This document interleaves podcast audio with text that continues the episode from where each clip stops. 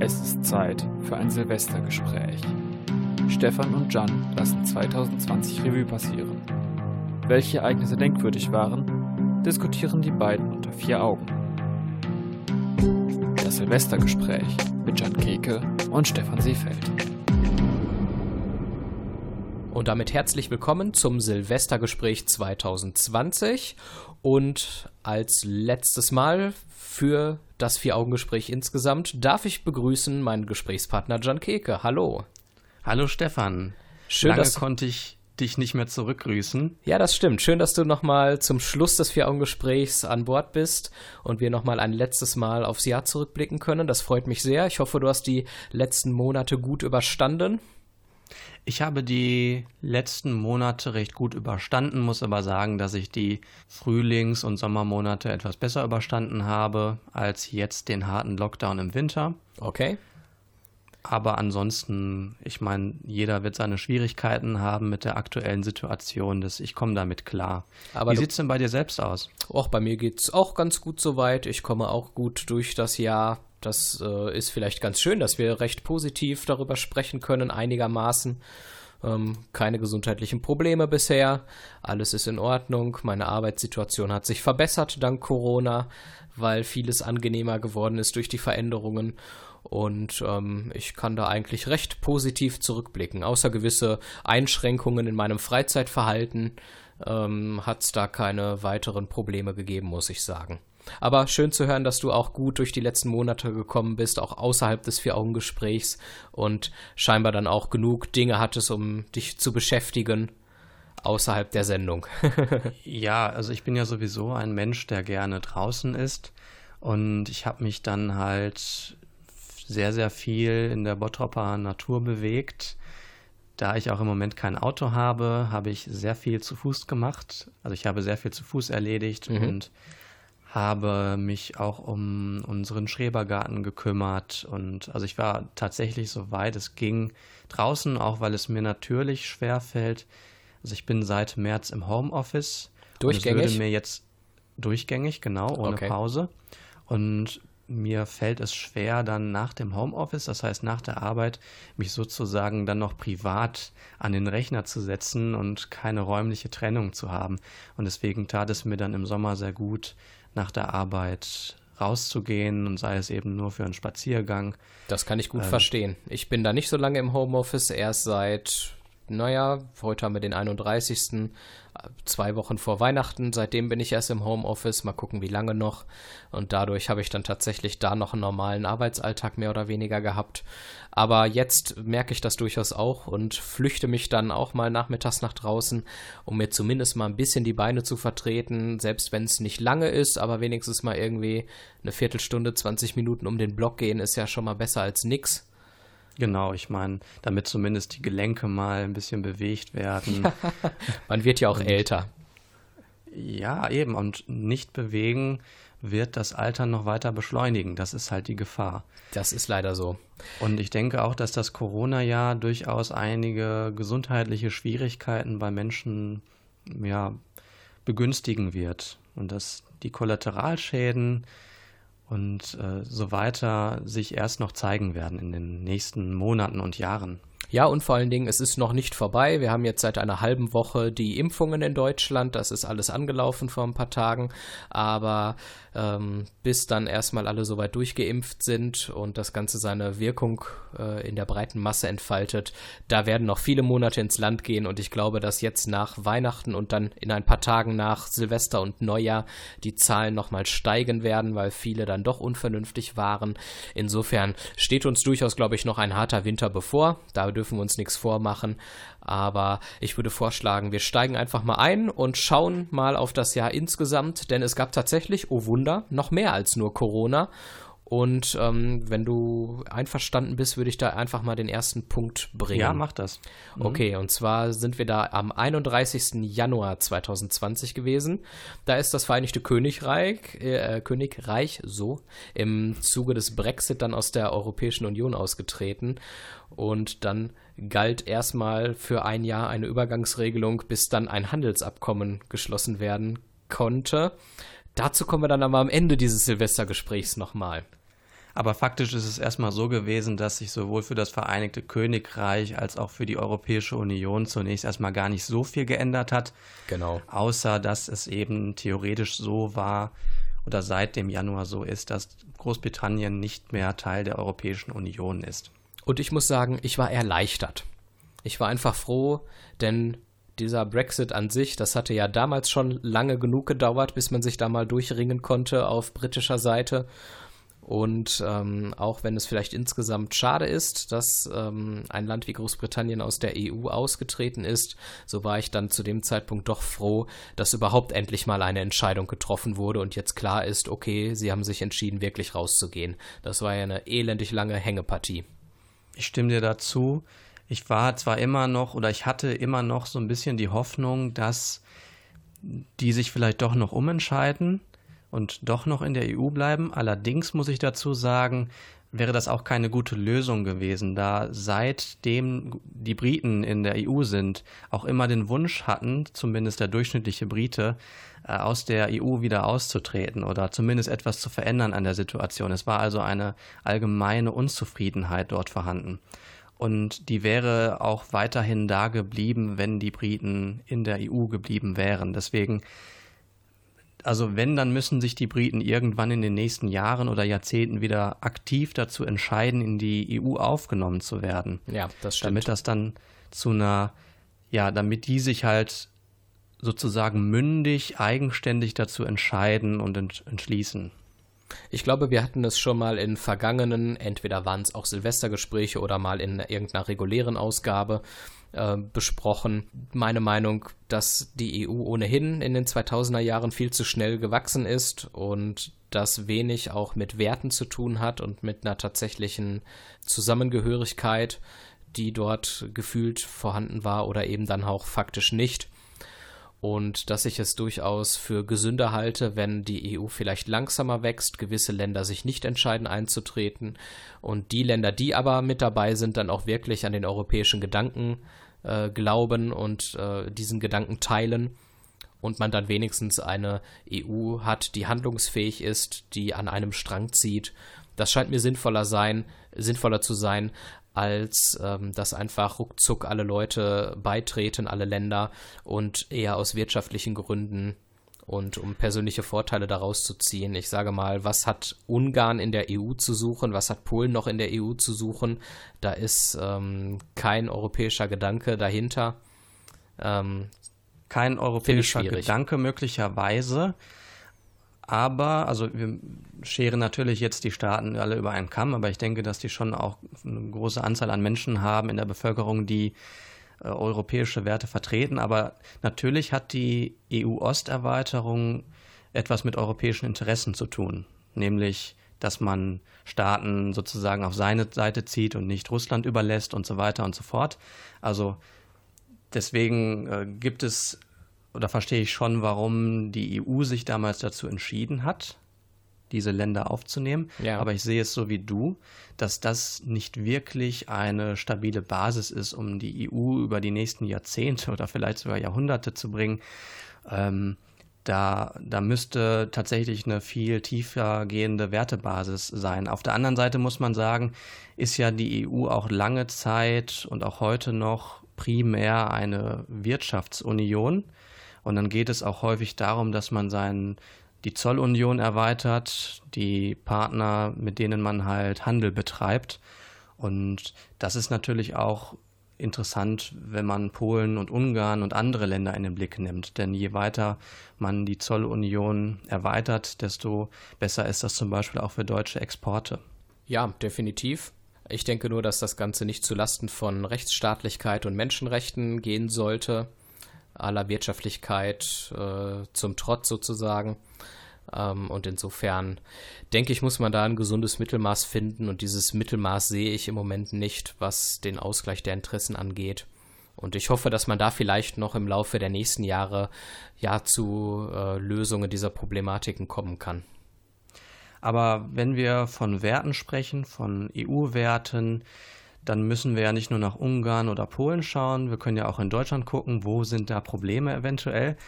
Und ähm, in Deutschland ist die AfD relativ stark. Sie ist jetzt nicht viel stärker geworden in den letzten Monaten und Jahren, aber am 5. Februar 2020 ist es so, dass Thomas Kemmerich im dritten Wahlgang für das Amt des Thüringer Ministerpräsidenten gewählt wurde und sich unter anderem mit den Stimmen der AfD ähm, wählen ließ zum Ministerpräsidenten.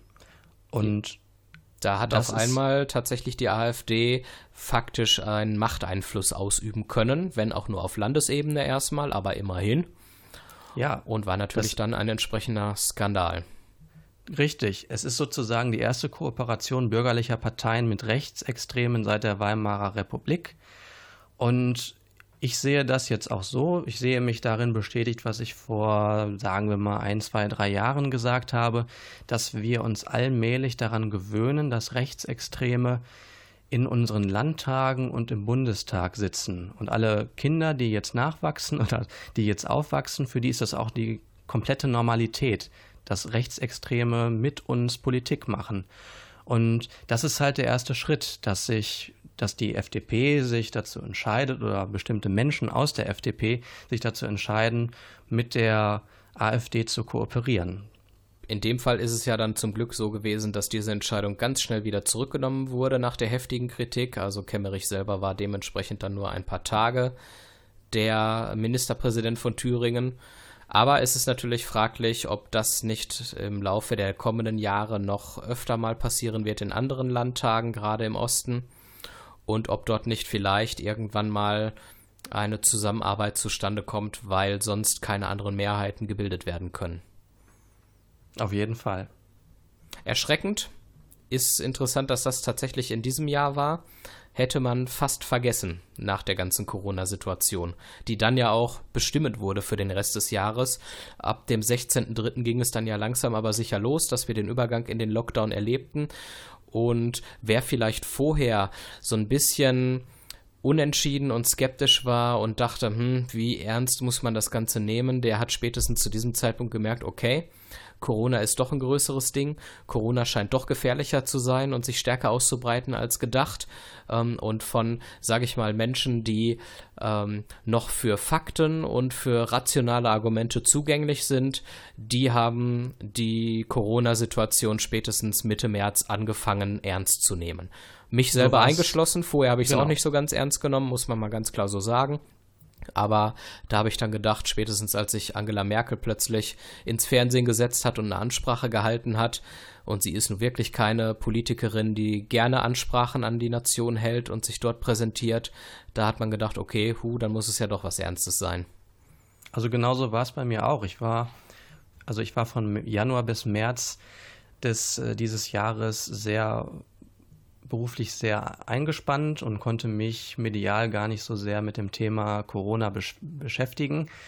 Und daher habe ich das auch am Anfang gar nicht so ernst genommen. Zumal es ja auch sowas wie SARS 1 gab, ne, damals, ja. vor vielen Jahren. Und ich dachte, das wäre jetzt eben dann SARS 2. Das würde ebenso gehypt werden wie damals SARS 1 und dann irgendwann im Sande verlaufen. Nein, dem war aber nicht so. Ich habe dann irgendwann erstmal herausgefunden oder bemerkt, dass es wesentlich ansteckender ist als damals SARS-1 und auch, dass der Vergleich mit der Grippe, den man ja häufig angeführt hat und der auch, von, der auch heute noch von vielen angeführt wird, einfach äh, hinkt. Weil nämlich die Grippe, ja, es gibt da ja so eine Art Teilimmunität in der Bevölkerung, so eine quasi Herdenimmunität sodass sich diese Grippe nicht von jetzt auf gleich ultimativ ausbreiten kann, weil wir haben alle gewisse Antikörper in unseren Körpern drin. Und das ist halt bei Corona überhaupt nicht der Fall. Und das hat dann bei mir tatsächlich auch erst Mitte März so richtig angefangen, dass ich das reflektiert habe. Was ich auch im Nachgang erst herausgefunden habe, ist auch einfach die unterschiedliche Behandlungsweise. Du kannst halt viele tausende Grippepatienten mit schweren Verläufen in den Krankenhäusern gut behandeln, da gibt es genügend Betten, aber Corona-Patienten, die müssen etwas anders behandelt werden. Da braucht es bei den schweren Verläufen Intensivbetten mit Beatmungsfunktion und von diesen Betten gibt es nicht so viele wie die anderen Betten äh, in denen Grippekranke liegen können. Und deswegen müssen auch schon geringere ähm, Zahlen, was Corona-Infektionen angeht und schwere Verläufe von Corona angeht, sind schon dramatischer als die etwas höheren Grippezahlen. Erstmal das, genau wie du sagst, im Hinblick auf die mögliche Überforderung unseres Gesundheitssystems. Das ist bei Corona natürlich viel schneller der Fall. Aber man muss auch sagen, selbst wenn wir ein sehr, sehr großes Gesundheitssystem hätten oder sagen wir mal 50 Millionen Intensivbetten, damit ist das Problem nicht gelöst, weil viele Menschen, die einmal auf der Intensivstation landen, sterben daran. Das heißt, wir müssten eigentlich dafür sorgen, dass diese Menschen gar nicht erst auf die Intensivstationen kommen. Weil das ist eigentlich schon zu spät für die, für, für, zumindest für die meisten. Und selbst die, die dann überleben, die haben noch sehr lange damit ähm, zu kämpfen, weil sie Folgeschäden haben. Ja, und Oder, das ist bei ne? einer Grippe eher nicht so. Da ist man dann nach zwei, drei Wochen über den Berg und dann ist es genau. auch gut. Was ich also aber spannend, was ich aber spannend ja. fand in der Corona-Zeit ist, dass ich dem Ganzen auch viel Positives abgewinnen konnte. Meine Arbeitssituation hat sich verbessert. Meine Arbeit ist entspannter und angenehmer geworden und gleichzeitig ist mein Beruf nicht im geringsten gefährdet. Ich sehe, dass die Umwelt durchatmen konnte während des ersten Lockdowns und wahrscheinlich jetzt auch äh, zu diesen Zeiten, zu denen viele Länder wieder einen zweiten oder sogar schon dritten Lockdown haben. Ich sehe, dass es manchmal auch die richtigen trifft. So ein Johnson hat Corona gehabt, auch ein Trump hat Corona gehabt. Da denke ich mir, das ist mal ausgleichende Gerechtigkeit. Wenn sich Amerikaner auf Anraten von Trump Desinfektionsmittel spritzen, dann mag das, was ich jetzt sage, sehr zynisch sein, aber auch da trifft es dann die richtigen. Wer so dumm ist, der hat es nicht besser verdient. Sorry dafür. Ich weiß, da mache ich mich jetzt angreifbar mit. Ja, machst du. Und ähm, plötzlich ähm, merken wir, oh, wir müssen die Digitalisierung in Deutschland vorantreiben und nehmen dort viel mehr Geld für in die Hand und treiben das auch wirklich mal ein bisschen voran, auch wenn wir da noch längst nicht am Ziel sind. Wir merken plötzlich, dass wir uns anders organisieren können und Homeoffice plötzlich doch eher möglich ist, als viele Unternehmen das immer gedacht haben vorher. Und plötzlich ist die Vereinbarkeit von Familie und Beruf ähm, viel eher möglich, als das früher der Fall war. Und ähm, insofern sind es so viele Kleinigkeiten, viele Dinge fallen mir jetzt auch spontan nicht ein, ähm, die ich immer mal wieder so im Alltag bemerke und denke, ach guck mal, ohne Corona hätte es diese positiven Auswirkungen nicht gegeben. Das stimmt. Ich muss ja also jetzt, ich kann dir nicht in allen Punkten per se zustimmen, aber einige Punkte auf jeden Fall. Und ich muss sagen, dass die, dass ich mich ja sehr schwer getan habe am Anfang mit dem Homeoffice, weil ich einfach diese räumliche Trennung brau brauche. Allerdings genieße ich es aktuell, dass ich nicht mehr diese An- und Abreise habe zum Büro. Also ja. ich habe einfach mal locker zwei Stunden mehr am Tag für Freizeit, die ich vorher nicht hatte, die einfach mal für das Pendeln draufging. Und auch der Umweltaspekt ist sicherlich wichtig, allerdings ist das ja nichts, worauf man sich ausruhen könnte. Nein, das leider heißt, nicht. Nur weil wir jetzt ein paar Monate oder vielleicht ein Jahr geringere Mengen an CO2 und anderen Stoffen aus stoßen, heißt das nicht, dass wir damit die Klimakrise auch nur im Ansatz gelöst haben. Das sicherlich Jetzt. nicht, aber es ist zumindest ein schöner kleiner Nebeneffekt, dass sich dort gewisse Bereiche gut erholt haben. Ich denke da an die Bilder aus Venedig. Plötzlich war das Wasser wieder klar. Ähm, es ist mal ein schönes Bild, natürlich, was absolut. wir sonst nicht äh, bekämen, das ist richtig. Und wir lernen vielleicht auch so ein bisschen uns in Verzicht zu üben, aber ich habe auch das Gefühl, dass das keine Langfristigkeit haben wird, weil wir dann natürlich, sobald es wieder möglich ist, auch äh, Urlaube nachholen möchten und so weiter und so fort. Also das stimmt. Da werden wir weiterhin eine vernünftige Umweltpolitik umsetzen müssen äh, damit wir dort dauerhaft die Wende schaffen können. Das stimmt. Ansonsten sind die Querdenker auf die Straße gegangen und haben eindrucksvoll bewiesen, dass sie in der Tat Querdenker sind und nicht in der Lage sind, geradeaus zu denken. Okay. Ja, ja, das stimmt. Also ich muss natürlich, man muss unterscheiden zwischen Leuten, die, äh, sage ich mal, Corona-Maßnahmen kritisieren oder zumindest darauf hinweisen, dass man deren Verhältnismäßigkeit einmal bedenken sollte. Das finde ich nämlich wichtig, denn es Absolut. geht hier um Freiheitseinschränkungen, auch wenn wir gerade, wenn wir um, äh, wenn es um Ausgangsbeschränkungen geht, die finde ich hammerhart. Und die gibt es auch jetzt in einigen Städten wieder ab 21 Uhr, wo ich das Haus bzw. die Wohnung nicht verlassen darf, aus wenn es keinen triftigen Grund gibt. Und da finde ich schon wichtig, dass man solche Sachen immer hinterfragt. Aber der klassische Querdenker hat damit natürlich nicht viel zu tun. Der kritisiert entweder die Maßnahmen insgesamt, also möchte vielleicht überhaupt gar keine Schutzmaßnahmen umsetzen oder er leugnet sogar die Existenz des Coronavirus. Und ich glaube, einiges ähm, hat auch damit zu tun, dass wir verwöhnt und dekadent geworden sind, dass wir es nicht mal ertragen, ein Jahr lang auf Urlaub zu verzichten oder mal Kontakte einzuschränken. Natürlich ist das nicht schön, aber ich finde es jetzt auch kein Weltuntergang. Wir beide haben uns, ich habe mal vor der Sendung nachgezählt, ich glaube, wir haben uns viermal persönlich gesehen in diesem Jahr. Davon mhm. zweimal alleine im Februar. Ja. Und ja. Ähm, das ist natürlich nicht schön, aber man überlebt es auch und es wird ja auch wieder in absehbarer Zeit weitergehen.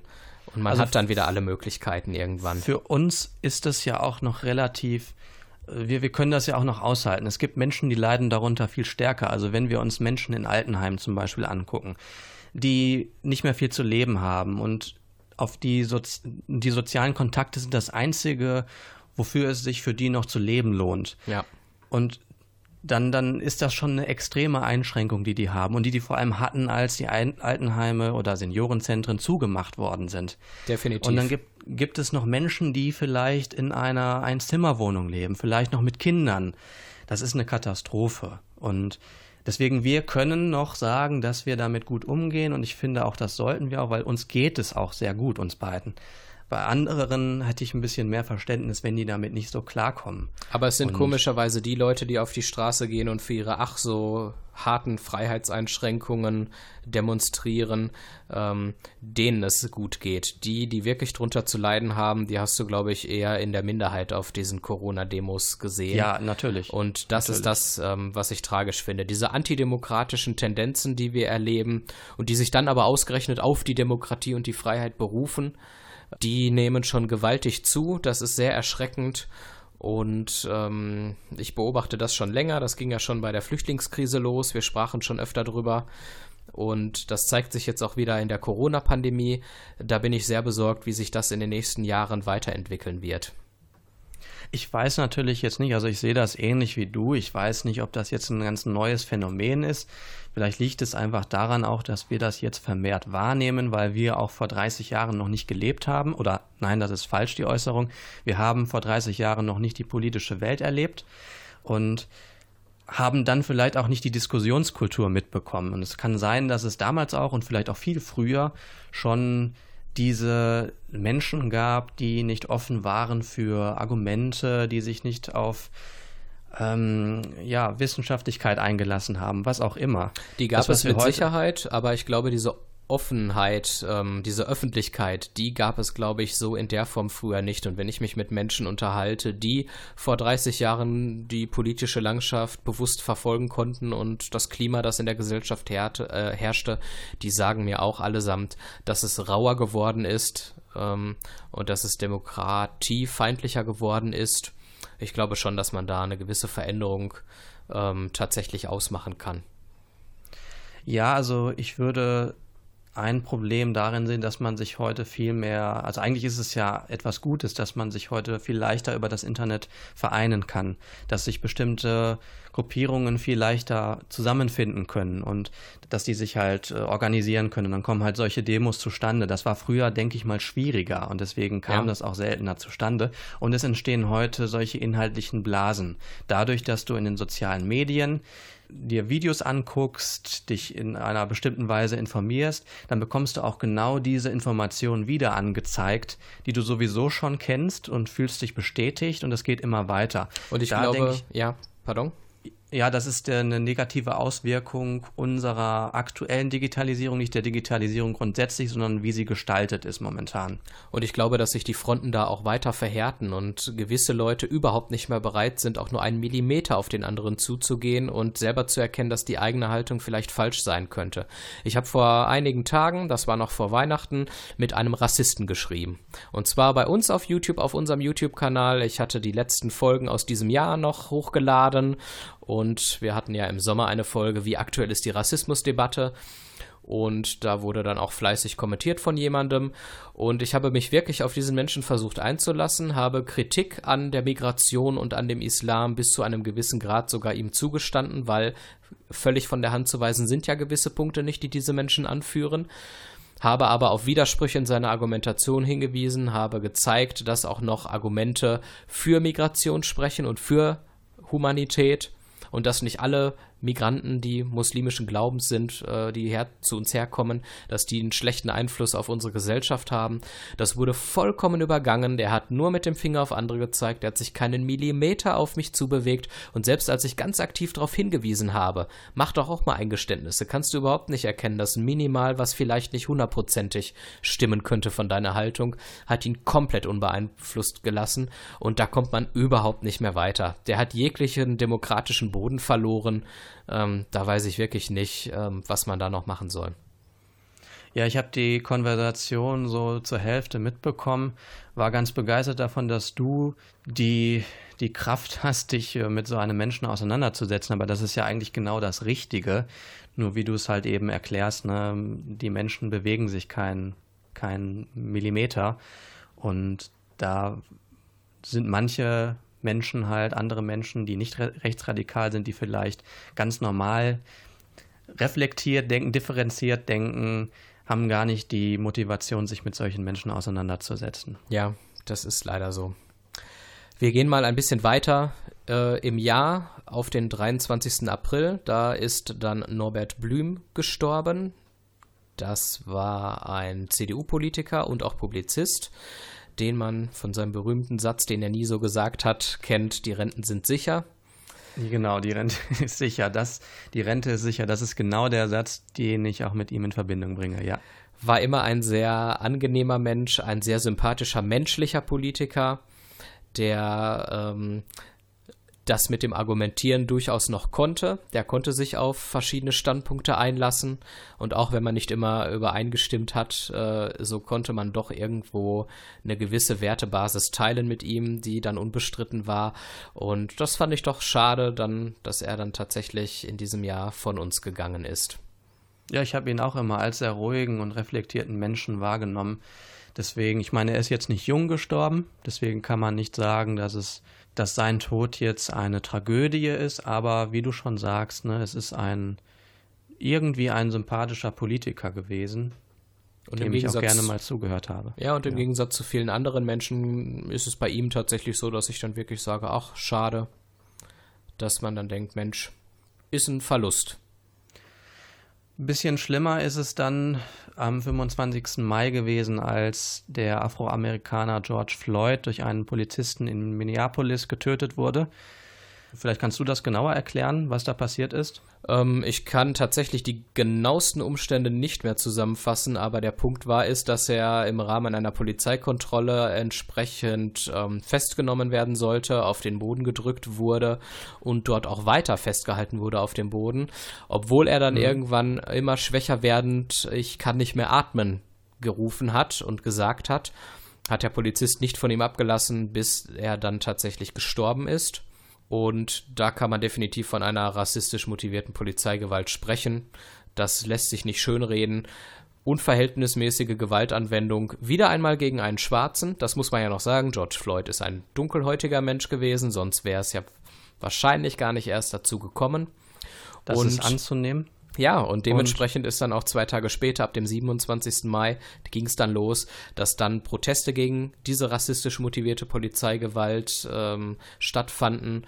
Und die haben sich dann auch in den darauffolgenden Tagen, Wochen und sogar Monaten auf viele Bundesstaaten in den USA ausgeweitet. Und natürlich auch ging das Ganze dann reihum um die Welt. Auch in Deutschland gab es entsprechende Proteste und man hat demonstriert gegen Rassismus, gegen Polizeigewalt. Mittlerweile hört man da wieder nicht mehr so viel von, wie viele Bewegungen ebbt das Ganze dann nach einer Zeit ab. Aber dass das wieder einmal so in den Fokus gerückt ist und dass daraufhin ja auch gewisse ähm, Gesetze in den Bundesstaaten verändert werden sollten, ähm, ist zumindest ein guter Anstoß gewesen. Ja, und es ist halt auch kein Einzelfall gewesen. Also diese Situation mit George Floyd hat mich auch erinnert an ein Referatsthema, ein Referat, das ich mal gehalten habe an der Uni. Ähm, da ging es nämlich um den Fall des Rodney King, der am 3. März 1991 ja in eine Verfolgungsjagd geriet aufgrund von einer Geschwindigkeitsüberschreitung und auch da ging die Polizei sehr brutal vor bei der Verhaftung. Und das Ganze wurde von einem Anwohner gefilmt. Und die Polizei hat das Ganze so mit Tricksereien gearbeitet beim Ganzen. Also die Polizei hat bei dem Ganzen mit so vielen Tricks gearbeitet, dass sie letztlich ähm, freigesprochen wurde hm. im ersten Verfahren. Und das führte dann auch wieder zu Unruhen in Los Angeles mit äh, insgesamt 53 Toten. Und in einem zweiten Verfahren wurden dann die Polizisten schuldig gesprochen und jeweils 30 Monate Haft. Und das ist, das sind nur zwei Beispiele jetzt. Es gibt sicherlich noch mehrere Beispiele.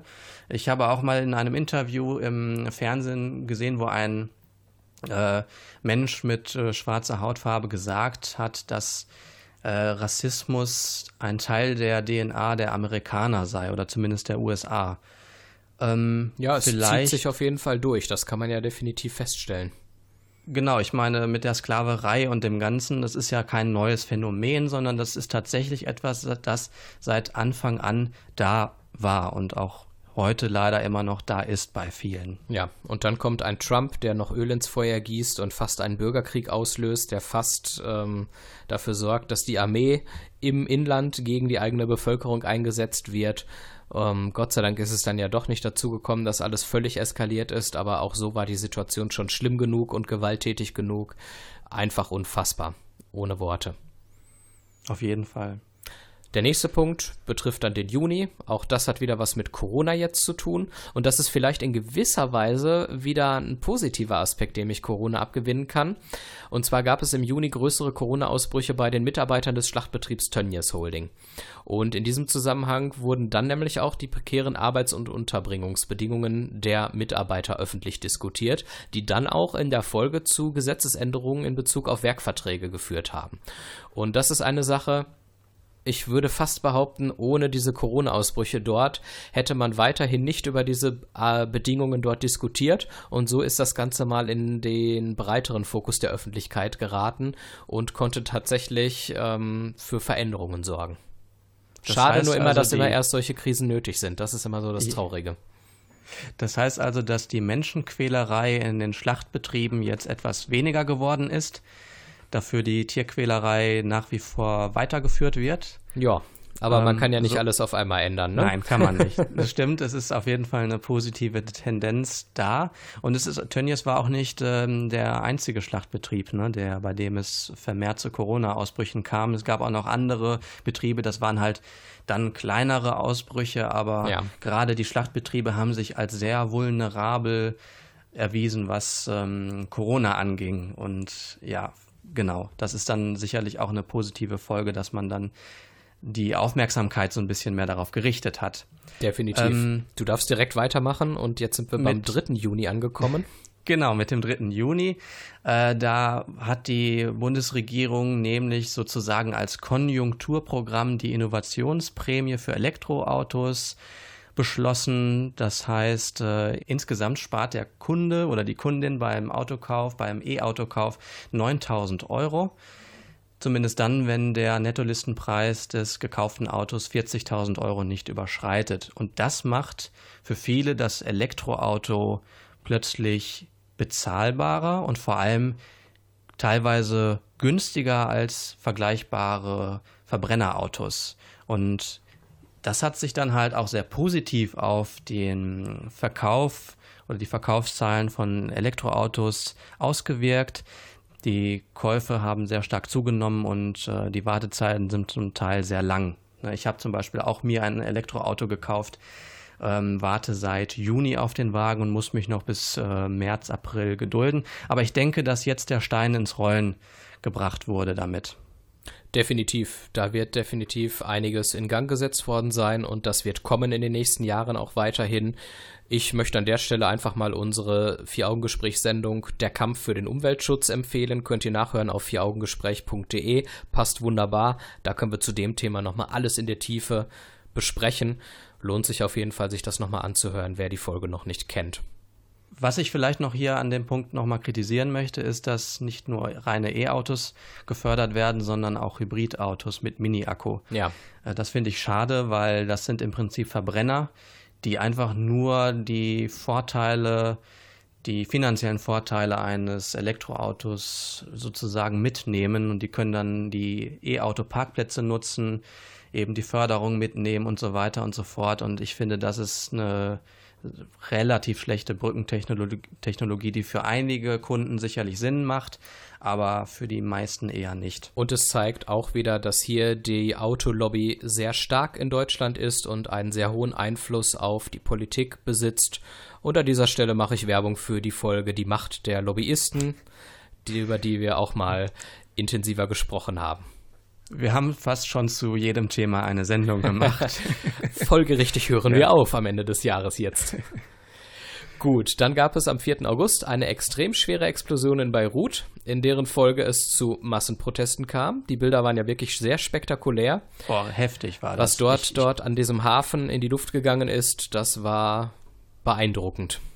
Und es ist, es ist sozusagen so eine Art Eigenverschulden, wobei man jetzt nicht sagen kann, es haben alle verschuldet im Libanon, aber ähm, die libanesischen Behörden haben sich dazu entschlossen, das Ammoniumnitrat eines beschlagnahmten Frachtschiffes im Lagerhaus Nummer 12 dort im Hafen zu lagern, halt inmitten einer großen Stadt.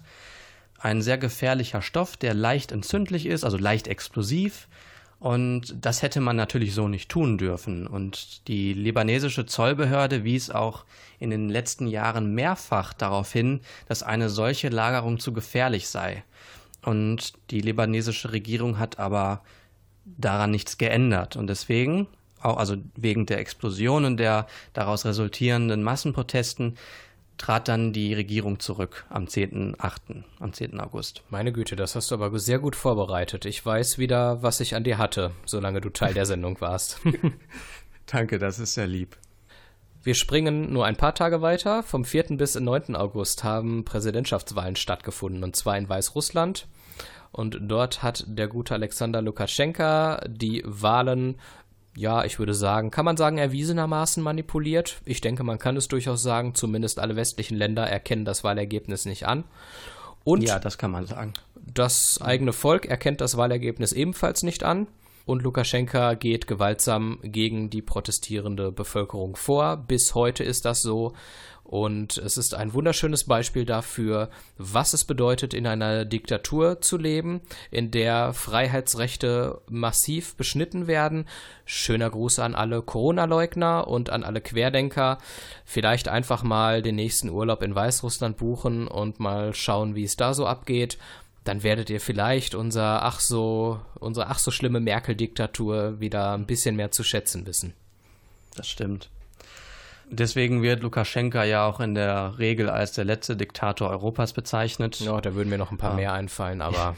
ja, ja, aber sagen wir mal so, er ist ja schon äh, nochmal so vom alten Kaliber vielleicht. Also.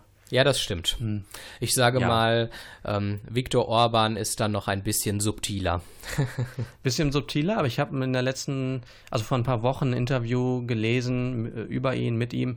Und da hat er also sehr offen geäußert, dass er zum Beispiel sowas wie eine Homogenität der ähm, ungarischen Bevölkerung, Bevölkerung möchte. Mhm. Genau.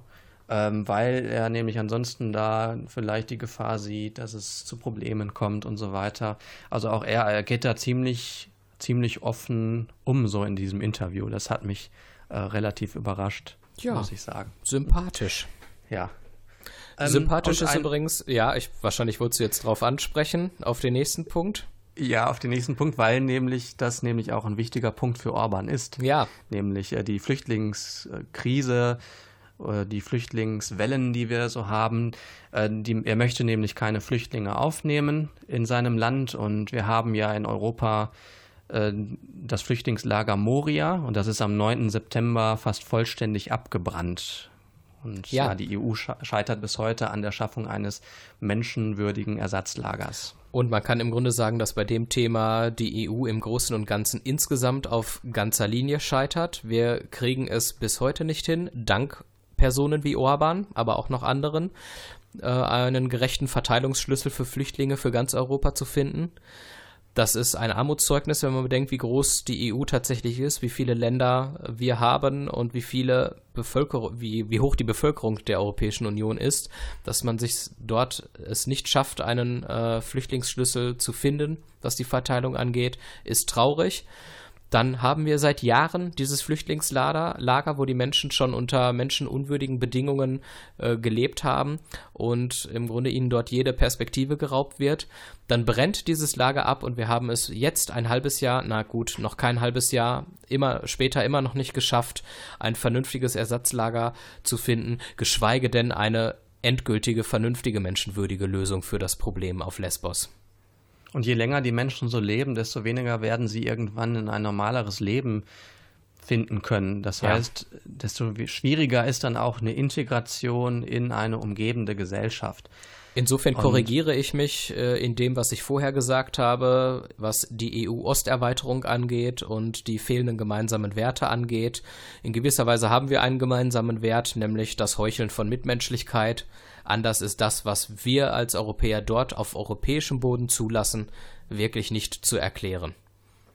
Nein, das sicherlich nicht.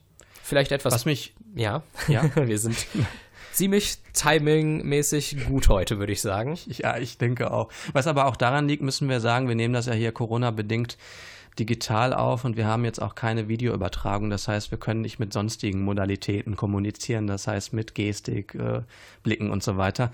Deswegen. Das heißt, du siehst meinen Mittelfinger die ganze Zeit gar nicht, den ich dir hier schon eine halbe Stunde. Genau, deswegen bin ich so freundlich. Deswegen bleibe ich so freundlich. Herrlich. Ja. Ach, wieder ein positiver Aspekt von Corona. ja.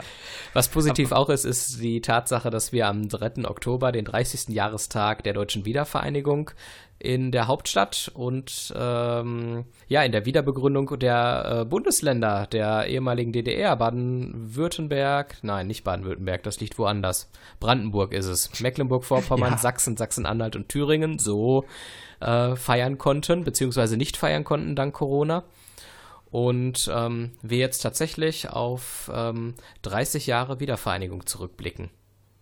Ja, und das war nicht immer alles einfach. Also auch gerade für die ehemaligen DDR-Bürger, für die hat sich ja viel geändert. Die Heimat ist quasi zusammengebrochen und die West Westdeutschland hat sehr, sehr viel ähm, dort dann verändert in der ehemaligen DDR-Heimat. Und also ich denke, wir müssen auch mehr Verständnis entwickeln für äh, ostdeutsche Menschen. Ja. Ich finde, das ist in unserer Gesellschaft zu wenig der Fall. Die Ostdeutschen wurden nicht gut behandelt in den 90ern vom Westen, von vielen Westdeutschen.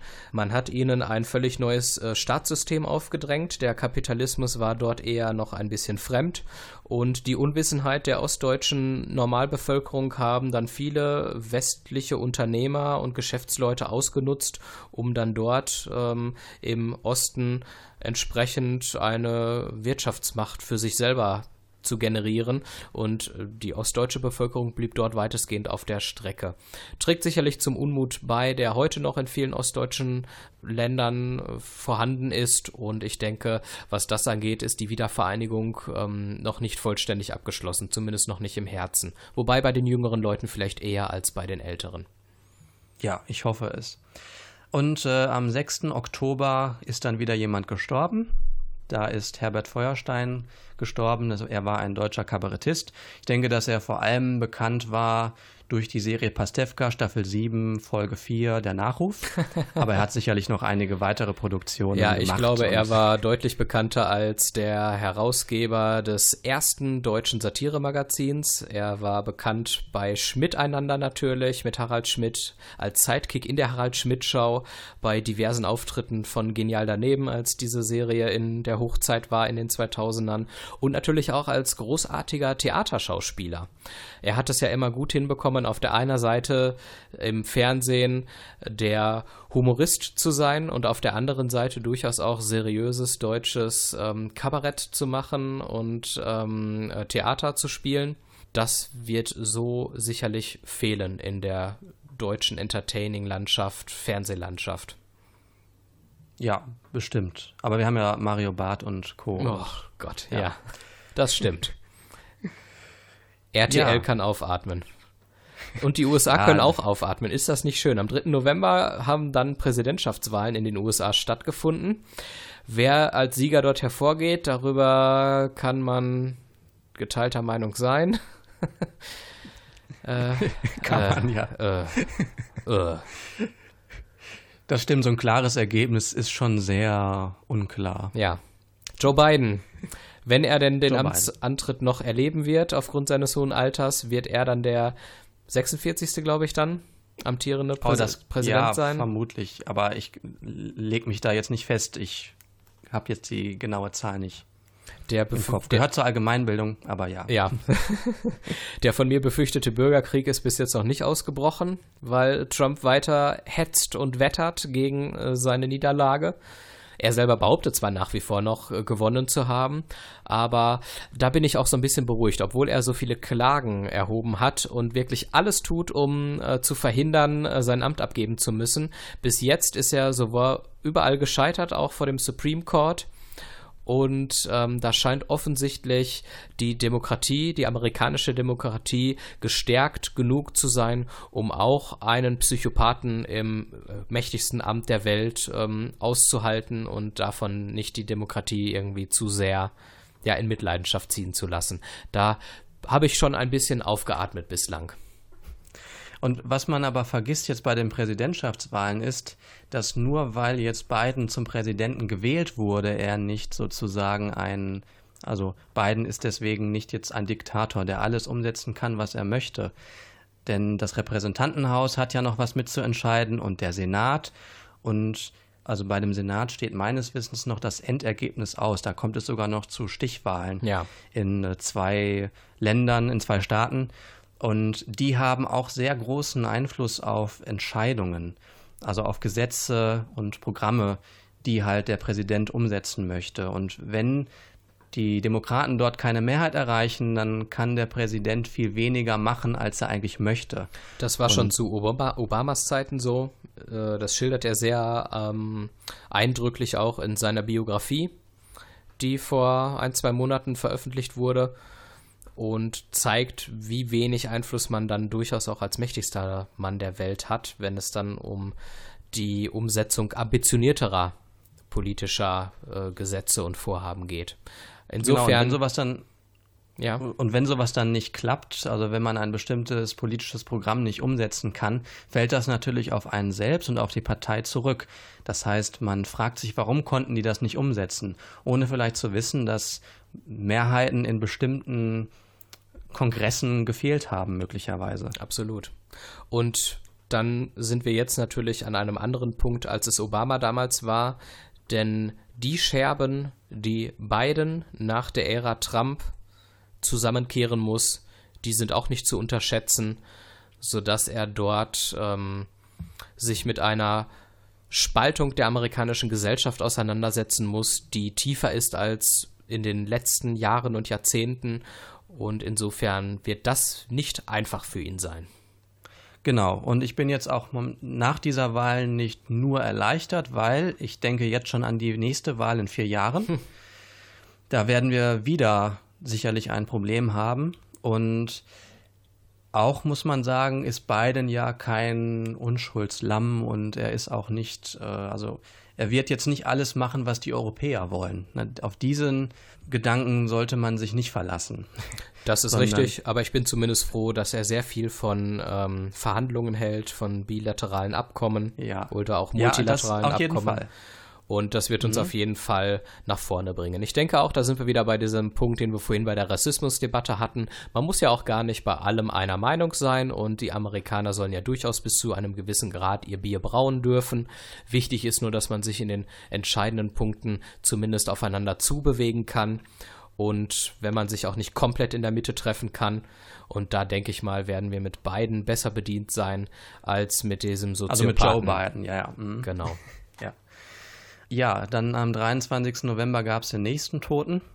Jawohl, mein Gott. Ja, wir haben ja hier nur eine gewisse Auswahl an Toten, möchte ich dazu sagen. Und sind viel mehr Menschen gestorben. Ja, und bei dieser Auswahl musste ich schmunzeln, denn über diesen Namen bin ich auch gestolpert, fand ihn dann aber zu irrelevant, als ihn, als dass ich ihn hier hätte reinnehmen wollen. Aber du hast ihn reingenommen ich, und deswegen darfst du verkünden, wer gestorben ist. Ich bin aber auch, ich habe auch überlegt, ob er irrelevant zu irrelevant für diese Sendung ist oder nicht, aber ich habe ihn zu häufig im Fernsehen gesehen und äh, nicht seltener als jetzt einen Herbert Feuerstein. Okay. Denn Karl Dall ist am 23. November gestorben. Er war ein deutscher Schauspieler, Moderator und Komiker und vor allem bekannt dürfte er durch sein Markenzeichen gewesen sein, nämlich die Lidschwäche am rechten Auge. Und ähm, ja, also für mich gehörte er zum deutschen Fernsehen irgendwie dazu. Ich kann jetzt nicht so eine konkrete Sendung nennen, wo ich, die ich, die, die ich zwingend mit ihm verbunden habe, aber gehört für mich einfach dazu eben wie ein Herbert Feuerstein. Ich mochte ihn nicht, gebe ich offen und ehrlich zu. Man soll ja nicht schlecht über Tote sprechen, aber lügen will ich hier auch ja, nicht. Ähm, Nein, das ist ja auch in Ordnung. Ich konnte mit seinem Humor nichts anfangen. Ich fand ihn immer so ein bisschen schäbig im Sinne von, ähm, dass er so einen sehr überholten, ähm, ja, Macho-Humor hatte. Ich fand ihn sehr aus der mhm. Zeit gefallen. Auch schon vor zehn Jahren fand ich ihn schon sehr aus der Zeit gefallen. Und ich habe als ja, Kind, Jugendlicher auch schon immer so gedacht, wenn ich ihn gesehen habe. Ich glaube, dass insbesondere Frauen ihn, glaube ich, unangenehm finden könnten. Ist vielleicht nicht gerechtfertigt, diese Haltung, aber ich fand es immer unangenehm, was dieser Mann von sich gegeben hat. Viel angenehmer fand ich, was der nächste von sich gegeben hat, nämlich Ludwig van Beethoven. Der hat am 17. Dezember seinen 250. Geburtstag gefeiert, beziehungsweise da wurde er getauft. Ich hatte eigentlich vor, im Laufe des Jahres durchaus äh, zu seinem Geburtstag einige Konzerte zu besuchen. Da war auch für ein Konzert schon waren Karten gekauft. Ich weiß, wir wollten da auch. Also du hattest mich gefragt, ob ich mitkomme. Genau. Das hat leider ich weiß gar nicht mehr funktioniert. Ja, es, ist nicht mehr dazu gekommen, richtig. Genau, da war dann leider Corona schon ähm, das Thema und hat sich dann leider nicht ergeben. Ich habe dann Mitte Dezember das Abschlusskonzert in Bonn mir angeschaut, live im Fernsehen und konnte dort zumindest ähm, ein bisschen von seiner Musik genießen, halb live. Und ähm, das war sehr schön und ich wollte die Gelegenheit einfach mal nutzen, um zu sagen, dass was klassische Musik angeht, ähm, Beethoven einer meiner Favoriten ist und ich das ein bisschen nach vorne rocken möchte. Er ist sicherlich auch einer der bekannteren. Also es gibt ja viele Komponisten, die auch gute Musik gemacht haben, aber dann eher bei der, sage ich mal, nicht so eingearbeiteten Bevölkerung oder die Bevölkerung, die sich nicht so intensiv mit klassischer Musik beschäftigt, äh, bekannt ist. Ludwig van Beethoven ist bei grundsätzlich jedem in einer bestimmten Weise bekannt. Und es ist schade, dass es halt aufgrund des Lockdowns nicht wirklich zelebriert werden konnte. Und ich hoffe, dass da einiges im kommenden Jahr nachgeholt werden kann. Ich denke in den mal. Philharmonien. Ich hoffe es doch mal. Ja. Die letzten beiden Punkte auf der Liste möchte ich relativ schnell abhandeln. Am 24. Dezember als Weihnachtsgeschenk konnten sich Großbritannien und die EU dann tatsächlich auf einen Brexit-Deal einigen. Der Wahnsinn. Damit tritt also Großbritannien mit Ablauf des Jahres jetzt also ganz frisch geregelt aus der EU aus. Der Brexit-Vertrag an sich wird erstmal nur vorläufig zur Anwendung kommen, weil die EU ihn noch ratifizieren muss. Das hatte jetzt in den letzten Tagen nach den Feiertagen nicht mehr geklappt auf die Schnelle. Immerhin ist dieser Vertrag auch über 2000 Seiten lang das wurde dann doch ein bisschen eng. Also Glück im Unglück, ein ähm, Happy End mit Geschmäckle könnte man sagen, dass dort jetzt also eine Regelung gefunden wurde und dieses Drama endlich nach Jahren damit einigermaßen zu einem Ende gekommen ist.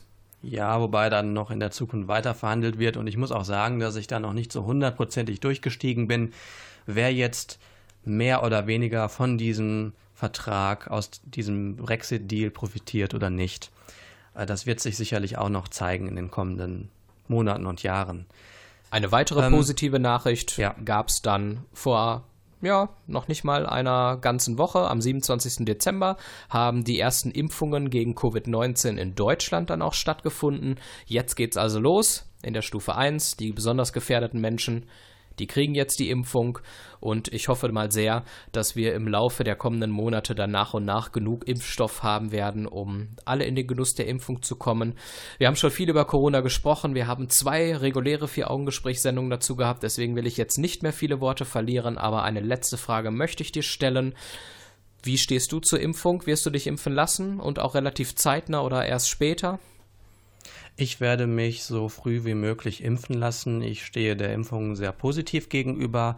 auch äh, weil ich denke, dass die möglichen Folgeschäden einer Corona-Infektion, die sind nachgewiesen, die, die können viel dramatischer ausfallen, wohingegen die Nebenwirkungen einer Impfung wissenschaftlich als sehr schwach ausgeprägt belegt sind und ähm, dass eine, eine sehr gute Probandenlage vorliegt.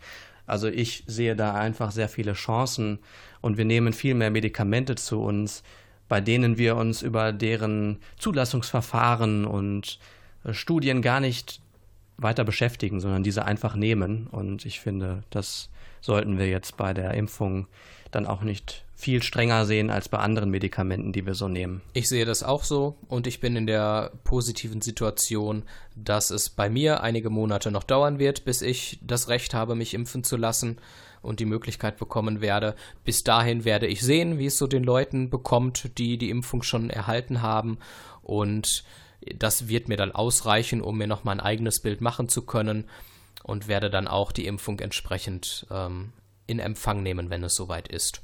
Allgemein, was gab es sonst noch so im Laufe des Jahres 2020? Es gab erneut Buschbrände in Australien, es gab eine Hitzewelle in Sibirien, es gab eine Dürre in Tschechien und es gab schwere Waldbrände in Kalifornien. Der Klimawandel macht also auch wegen Corona keinen Halt, weswegen es, wie wir vorhin schon sagten, unbedingt erforderlich ist, weiter daran zu arbeiten und dieses Thema nicht aus dem Fokus zu verlieren. Das wird eine der drängendsten Fragen des 21. Jahrhunderts sein und uns weiterhin beschäftigen. Vor allem lässt sich der Klimawandel ja auch nicht einfach zurückstellen. Nur weil wir jetzt kein CO2 mehr ausstoßen, heißt es ja nicht, dass dann wieder alles gut wird, sondern wir bleiben im besten Falle da, wo wir jetzt sind, stehen. Richtig. Und Umweltschutz ähm, zeigt sich nicht nur durch die Einsparungen beim CO2, es gibt auch noch viele andere Dinge, mit denen wir unsere Welt zerstören und ähm, die dürfen nicht so in den Hintergrund geraten, nur weil jetzt die Debatte aufgrund des Abgasskandals so sehr immer auf CO2 lag. Mhm. Ja, Richtig. damit sind wir jetzt im Grunde schon am Ende der Sendung angekommen tatsächlich. Und das ist jetzt auch die letzte Folge des Vier-Augen-Gesprächs gewesen. Wenn du auf diese sechs Jahre zurückblickst, äh, was geht dir durch den Kopf? Mir gehen vor allem sehr viele interessante Themen durch den Kopf. Wir haben nie die Situation gehabt, dass wir nicht wussten, was wir für eine Sendung machen. Vielleicht gab es mal phasenweise so die Problematik, dass wir nicht wussten, was wir praktisch umsetzen können. Also wir haben ja auch immer nebenbei noch ein Studium gehabt und Jobs und so weiter. Das heißt, wir waren zeitlich immer etwas eingeschränkt und konnten nicht alles das machen, was wir machen wollten. Aber ich finde, wir konnten uns thematisch sehr weit oder sehr frei ausleben und das fand ich sehr schön. Wie wir auch vorhin schon gesehen haben, zu fast jedem Thema haben wir schon mal eine Sendung gemacht. Und ich denke, das hat uns auch persönlich weiterentwickelt, weil diese Sendung uns dazu gebracht hat, dass wir uns mit Themen befasst haben. Und ich hoffe, und ich, dass wir euch auch dazu bringen konnten, euch mit Themen zu befassen, Neugierde für gewisse Themen wecken konnten. Das wäre natürlich schön. Ich hatte so ein bisschen den Eindruck, dass besonders so der Ideologiekampf links gegen rechts, die Spaltung der Gesellschaft und diese verlorene gegangene Debattenkultur, ähm, über die wir ja heute auch wieder so ein bisschen zwischendurch gesprochen haben, dass die im Laufe der Jahre bestimmt in vier oder fünf Sendungen mal mehr und mal weniger ausführlich Thema im Vier-Augen-Gespräch waren und sich so ein bisschen wie ein roter Faden durch diese 66 äh, Folgen und die Silvestergespräche durchgezogen haben. Darauf kamen wir ja. auf die eine oder andere Weise immer wieder zurück.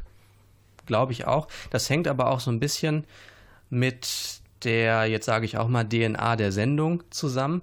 Denn das Ziel unserer Sendung war es ja immer, dass wir ein bisschen über die Berichterstattung über die übliche Berichterstattung hinausgehen, dass wir differenzierter auf die Themen schauen, dass wir einen anderen Blickwinkel gewinnen. Und das heißt also, dass wir uns von klaren Positionen, von rechts und links immer unterscheiden. Und wenn wir dann halt mitbekommen, dass irgendwo wieder rechte und linke Positionen vermittelt werden, dann ja, stolpern wir darüber und denken, ja, da könnte man vielleicht eine Sendung mal drüber machen oder das könnte man mal diskutieren, weil da ist gerade eine differenzierte Berichterstattung richtig nötig. Absolut, definitiv. Florian hat seit jeher unser Intro gesprochen. Was ich sehr schön fand, dass er dort auch als roter Faden sich durch sämtliche Folgen gezogen hat. Wir haben ja mal YouTube gemacht und auch mal uns in Videoformaten ausprobiert. Da war er ja mit der Sendung äh, Die Woche mit mir gemeinsam Die vor Woche, der Kamera. Genau. Das war auch sehr spannend. Und jetzt zum Schluss der Sendung würde ich Florian dann auch ganz gerne mal zu Wort kommen lassen. Das hören wir uns jetzt mal an. Sechs Jahre, Vier-Augen-Gespräch. Sechs Jahre, in denen sich Schwerpunkte und Inhalte änderten. 2014 gestartet als Nachfolgeprojekt im Dortmunder Lokalradio, wandelte sich das Format immer weiter. Weg von festen Rubriken hin zur wirklich tiefergehenden Betrachtung eines Themas aus Politik und Gesellschaft. Was blieb, waren Haltung und starke Positionen teilweise so starke Haltungen und Positionen, dass es rund um die Ausstrahlung zu größeren Diskussionen zwischen uns und euch kam. Ich war in meiner Rolle als Introsprecher immer wieder überrascht, welche Themenvielfalt bei uns zur Sprache kam. Aber und dann haben wir auch hinter den Kulissen lebhaft diskutiert, welche Themen wirklich in die Sendung kommen sollen und welche eher nicht.